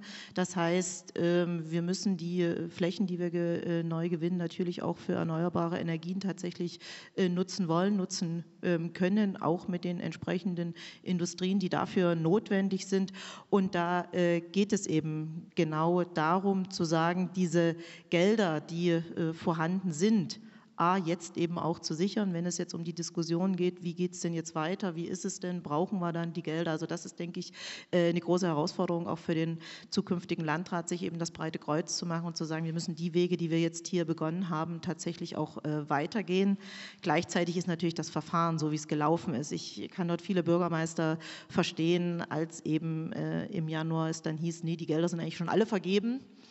Es sind eben keine weiteren Projekte, es ist keine Gestaltung äh, von Sachen, die ihr vor Ort äh, machen wollt, tatsächlich noch möglich. Also ich denke, hier ähm, muss sich Landesregierung äh, ähm, Kritik einfach mit ähm, anhören lassen. Ich denke, hier hat es, war es auch ein Versäumnis, dass man auch nicht geschafft hat, Prozesse auch von Seiten der Kreisverwaltung mit zu bündeln. Das heißt, als Dienstleister auch für die einzelnen Gemeinden aufzutreten, um Verfahren, um Projekte, Projekte, die im Grundsatz her ähm, gleich sind, eben zu sagen, wir geben hier schon mal Know-how mit, ausfüllen natürlich konkret an den konkreten einzelnen Stellen, aber das, was pro forma dazu gibt, können wir hier mitmachen. Also wie gesagt, das ist das eine vom Verfahren her, das andere, wie die Gelder eigentlich ähm, schon weg sind. Das heißt, das Land, das, also äh, das Gefühl hat, das Land hat schon mal gesagt, was wir alles da machen können ohne eigentlich wirklich zu sagen, was ist das, äh, was können die, was wird vor Ort tatsächlich ähm, gebraucht. Und das Dritte ist, und dafür machen wir uns jetzt eigentlich auch stark, dass auch diese Förderung direkt bis zu den Unternehmen auch durchdringen kann. Das heißt, für Innovationen, äh, für Schaffung von neuen Arbeitsplätzen auch tatsächlich vor Ort eine Förderung äh, im Bereich des Strukturwandels möglich sein muss. Und dann muss ich immer wieder sagen, in der Regel ist dann der, was hast du gesagt, Schreinermeister? Mit nach Dresden oder der Tischlermeister mit nach Dresden gegangen, weil es eben die hochbezahlte Arbeit für die Frau in Dresden gibt. Also das muss man auch so ehrlich sagen. Wir haben gut ausgebildete, äh, hochmotivierte Frauen. Sie machen in der Regel hier den höheren Bildungsabschluss und finden dann eben nicht das Pendant entsprechend ihrer Ausbildung oder ihres äh, Studienabschlusses hier vor Ort. Und das ist eine, ist eine Riesenherausforderung, die Frage eben Huhn und Eine. Kommt das Unternehmen, kommt das, kommt das Institut äh, her und braucht dann die Fachkräfte oder sagen, bleiben die Fachkräfte, weil sie eben sagen, das Institut oder gehen dann, wenn das Institut eben hier äh, nicht vor Ort ist oder nicht die Möglichkeiten hat. Also ich glaube, hier äh, sehr, sehr selbstbewusst aufzutreten. Leider ist es ja nun mal ähm, so, so sehr wir mit unserem ländlichen Raum und auch den Strukturen werben können, so ehrlich müssen wir auch sein. Ich bin eher bereit, mein Kind halt auch in eine vielleicht unsanierte Schule zu schicken, aber dafür eben mit einer kompletten Lehrerschaft, als eben das Problem, dass wir zwar gut äh, sanierte Schulen hier vor Ort haben, aber uns eben die Lehrer fehlen. Und ich denke, hier ähm, ist es tatsächlich im Rahmen des gesamten ähm, Strukturwandels ist wirklich in, in Gänze zu betrachten und zu sehen und wirklich auf jeden ähm, auf jedes Problem wirklich den Finger drauf zu haben und hier zu sagen, der Strukturwandel muss uns hier gelingen und das geht eben tatsächlich nur im Bereich ähm, der Digitalisierungsoffensive, die wir hier im, im, Landkreis nach wie vor brauchen, der Breitbandausbau, der dann hoffentlich dieses äh, mit der Losvergabe Ende dieses Jahres dann nun vollständig erfolgt sein soll, dass die Anbindung äh, möglich ist, weil ich glaube ganz fest daran, nur in diesem Bereich werden wir hier äh, in unserer Region zukünftig tatsächlich dieses lebenswerte äh, Leben in einem wirklich weltoffenen Landkreis, der zukunftsorientiert ist, auch tatsächlich äh, erreichen können. Da habe ich nur eine Nachfrage, weil ich von Geld keine Ahnung habe, aber ähm, ich habe zumindest äh, von äh, Ethnien und Strukturen äh, eine große Ahnung, ähm, zumindest glaube ich das zu haben. Deswegen die Nachfrage folgende.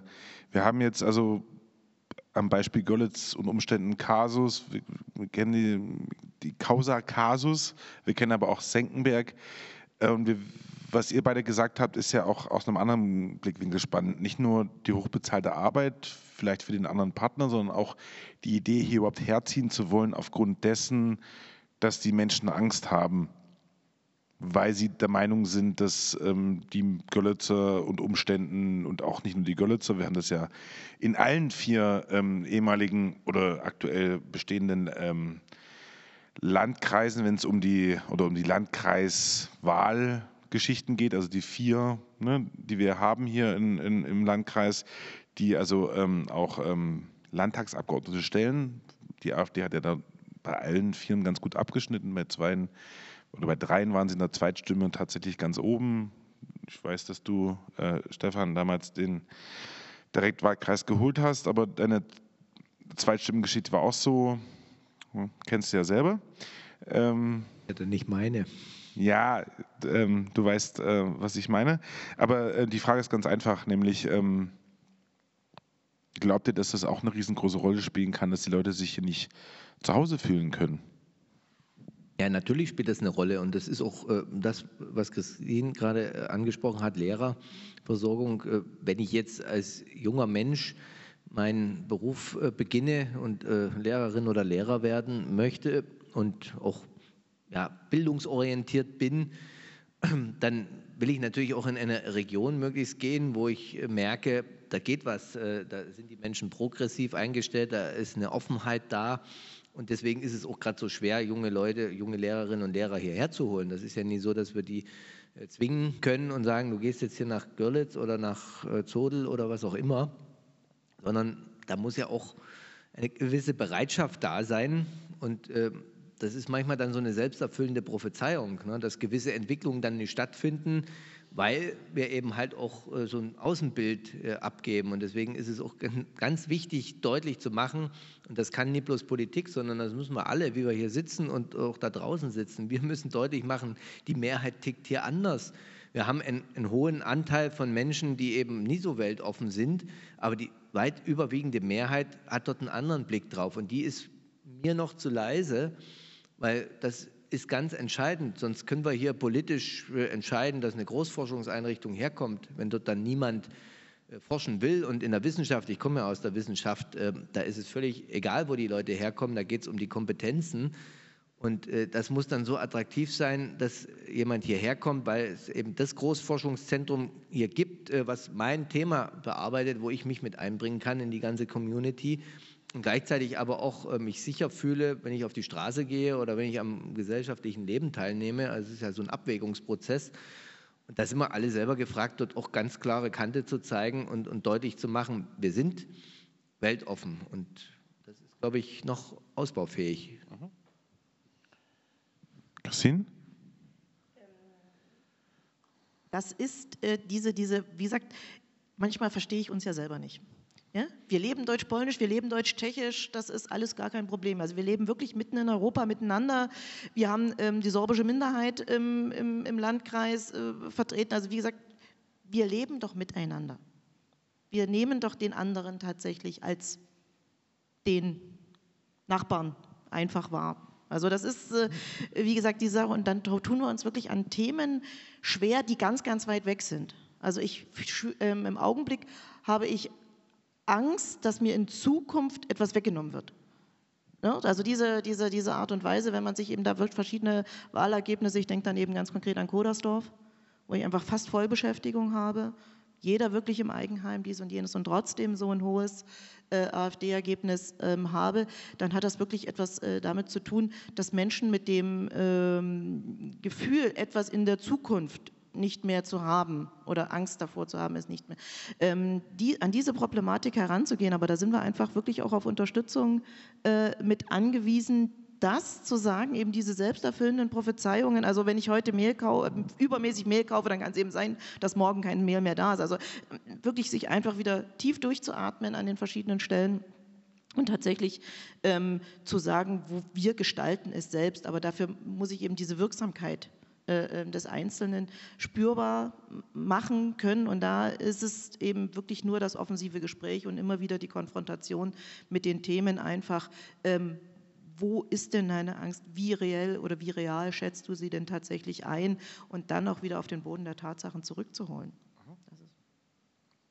Ja, mit dem Blick darauf, äh, dass wir jetzt auch ähm, langsam. Achso, ein Satz noch. Äh, Frau Stolze, ist Ihre Frage beantwortet worden? Wo ist denn hin? Hier sitze.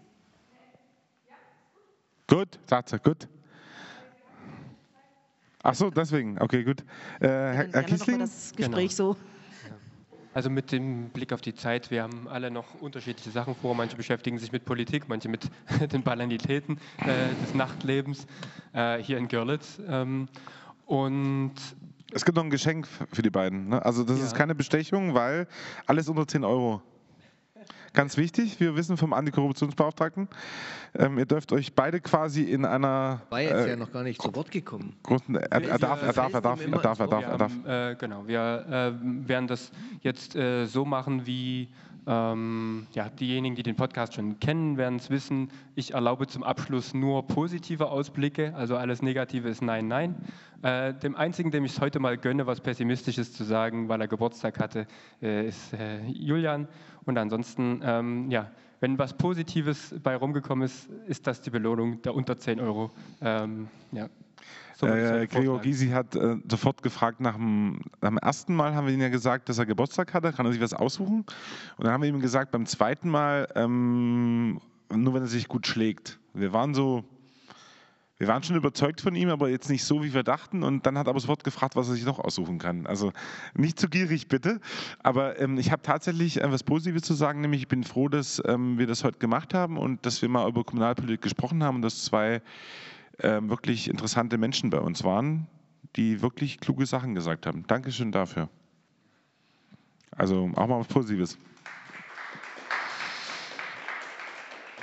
Und deswegen habt ihr jetzt jeweils noch in, ich sag mal, 48 Sekunden jeder noch mal ein Statement für die Zukunft. Und ich ähm, beende mit einem, ich bin ja eigentlich kein krasser Schriftsteller und so, aber äh, wer in die Zukunft sehen möchte, muss in der Vergangenheit blättern. André Marot. Stimmt wirklich. Ne? Also, äh, Christine, du darfst zuerst. Ähm, jetzt wirklich nur den einzelnen Spruch jetzt sich noch da oder tatsächlich diese positive Aussicht zu geben? Du, du darfst jetzt noch in mehreren Sekunden sagen, warum du das toll findest, hier zu sein und Co. Also ich war ja etwas ähm, skeptisch, habe das aber wirklich als einen sehr, sehr angenehmen Abend heute hier in Männerrunde erlebt. Ich bin eigentlich eine Frau. Mein, mein Vater wollte drei, ähm, wollte drei ähm, Mädchen haben, also er hat drei Jungs bekommen, aber ich glaube, ich bin das Mädchen geworden. Ja, ich, ich, also wie gesagt, wie ihr euch dann in eure Rollen findet, ich nehmen es jetzt erstmal nur von außen wahr. Ja. Ähm, das ist, glaube ich, auch für, für mich als Frau oder für uns als Frau noch mal ganz, ganz wichtig, tatsächlich immer diese Stimme in der Runde mitzuhaben und auch immer ausreichend zu Wort zu kommen in den Runden, äh, zumindest an den Stellen, wo wir auch immer was zu sagen haben. Das ist äh, ähm, der Punkt. Und für mich ist es wirklich an der Stelle immer zu sagen, ähm, bei allem, was du tust, handle klug und bedenke das Ende. Oh, oh. Das war, das war stark, danke. Stefan? Also ich habe ja den Vergleich zu gestern Abend, äh, habe ja gesagt, das Format war einerseits gut, dieser Revierstammtisch, aber ausbaufähig, weil dort saßen zehn Leute gegenüber 30 äh, im, im, Publikum und es war relativ steif. Ne? Jeder konnte mal ein Statement sagen und dann gab es eine Frage und der nächste. Dieses Interaktive, das ist schon cool, weil dort ist dann einfach auch eine gewisse Spannung da und das macht es interessanter. Also da kann man, glaube ich, auch der SAS nochmal empfehlen, vielleicht das nächste Mal auch deren Format zu äh, verändern. Wir kommen gerne vorbei. Kannst du oder hast du Fax? Ich würde dich bei Fax anfragen. Ja, da sind sie, glaube ich, auch erreichbar. Ja, also ich bleibe dabei, ich bin hochmotiviert äh, und glaube an diesen Landkreis. Äh, ich bin hier aufgewachsen und will hier auch äh, womöglich äh, zu Grabe getragen werden, aber noch nicht gleich. Ähm, und bis dahin haben wir noch einiges zu tun und ich erlebe immer wieder in jedem Tag hochmotivierte Frauen und Männer, die hier auch was reißen, die hierher gekommen sind teilweise und hier jetzt was auf die Beine stellen und das ist das, was mich motiviert. Und da ist der Landrat äh, perspektivisch einer, der mittut und der möglichst auch Steine aus dem Weg räumt, damit die Dinge möglich werden. Das ist zumindest mein Anspruch, dass Verwaltung wirklich Dinge möglich macht. Mein Credo ist, weil wir hier leben wollen. Das habe ich seit 2009 in meinen Wahlkämpfen immer äh, genutzt, weil das für mich so ein Lebensmotto ist und ich merke, dass das, glaube ich, viele Menschen teilen, äh, sonst wären wir nicht hier, da wären wir woanders hingegangen und äh, von daher, ich bin da Grundoptimist. Bei allen Schwierigkeiten und Herausforderungen, wir wuppen das habe ich das also nochmal so als diese, diese eigenen, ähm, diesen eigenen Wahlkampf-Slogan dann nochmal mitzuhören. Dann ist es bei mir also tatsächlich dieses Ich will, ich kann, also die Maßgabe dessen, ich will politisch gestalten und ich kann Verwaltung. Ähm, das sind, glaube ich, zwei äh, ganz, ganz wichtige Punkte, die mich äh, ausmachen und mich in meiner Kandidatur dann auch, da auch bestärken. Und eben die vielen motivierten Menschen hier vor Ort, die einfach wirklich gestalten wollen und immer unter der Maßgabe, ähm, Verwaltung muss mit Wirtschaft Schritt halten und das werden wir zukünftig auch schaffen. Dann bleibt mir der letzte Spruch, Herr Kiesling. Wir wollen zwar, wir können nicht. Herzlichen Dank äh, und äh, einen schönen Abend euch. Genau, also auch von mir herzlichen Dank und ja, bis bald. Glück auf. Achso, ihr dürft natürlich was aussuchen. Also ihr habt ähm, freie Wahl. Das sind natürlich alles Ostprodukte, klar. Kann man Rotkäppchen mit Na klar. Also Stefan, wenn, Stefan, wenn du, also Stefan, wenn du jetzt also, also akut was abwaschen musst, dann kannst du den Gun, das, das Fit nehmen. Ja, das, das, das finde ich okay. Dann nimm es einfach und äh, wir erzählen es keinem. Gut. Und äh, vielleicht für alle, die jetzt nach Hause gehen, also wir haben es ja gehört, ähm, wir wollen alle hier zur Grabe getragen werden, aber noch nicht gleich. In der Zwischenzeit äh, müssen alle ein bisschen mitgestalten. Äh, vielen Dank auch an die Rabrika heute für Technik und Raum und ähm, überhaupt das Engagement. Organisation, Organisation. Leni, Robert, Dankeschön. Und äh, Jonathan von der VHS, Dankeschön. Und äh, mir ein herzliches Dankeschön vor allen Dingen, weil du hast ja nichts gemacht. Ja.